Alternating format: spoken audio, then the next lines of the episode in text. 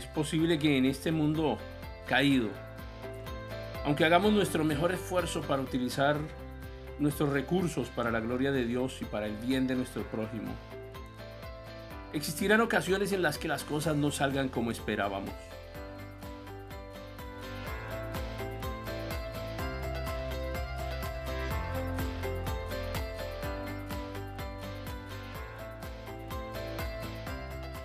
Bien, siervo bueno y fiel, en lo poco fuiste fiel, sobre lo mucho te pondré. Entra en el gozo de tu Señor.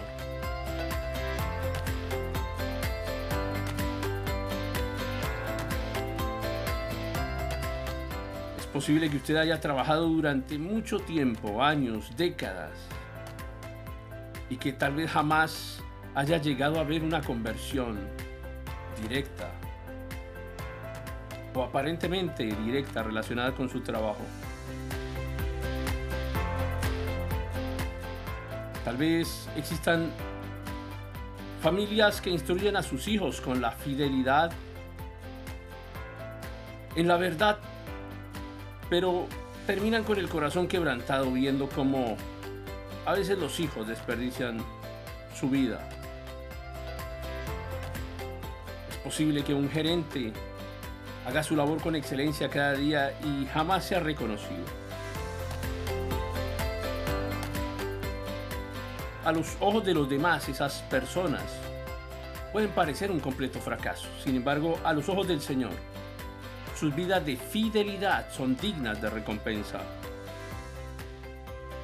Dios no nos llama a ser exitosos según los estándares humanos él nos llama a ser fieles.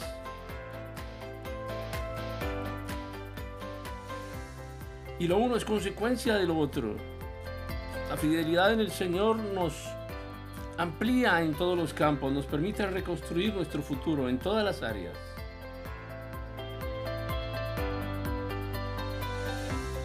La productividad bíblica no se mide por la cantidad de dinero en el banco.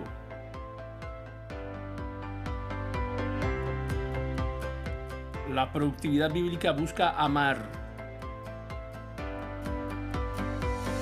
Y daremos mucho fruto en todos los campos de nuestra vida. Pero no perdamos el norte.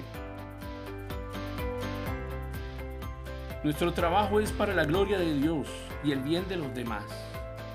Y eso jamás será en vano. El Señor mira cada uno de nuestros esfuerzos, aunque pasen desapercibidos para todos los demás. A Dios le importa la forma en la que utilizamos nuestro tiempo y el resto de nuestros recursos. Cuando desperdiciamos lo que tenemos, no estamos desperdiciando algo nuestro. Estamos desperdiciando tiempo, energía, dinero, habilidades que le pertenecen a Dios y que nos las ha encargado para que las desarrollemos.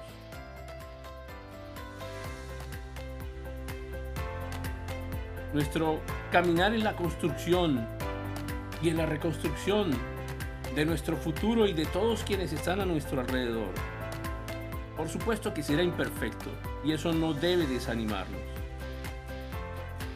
Como cristianos podemos confiadamente buscar agradar al Señor con todo lo que tenemos. Jesús vivió una vida perfectamente productiva. Construyó un futuro para todos nosotros. Reconstruyó lo que se había perdido. Y en nuestro lugar murió para pagar la culpa que nos acusa cuando hacemos mal el uso de las cosas que Dios nos ha confiado. Sigamos hasta la meta, haciendo lo que nos toca, confiando que en Jesús escucharemos, buen siervo fiel, al final de nuestra carrera.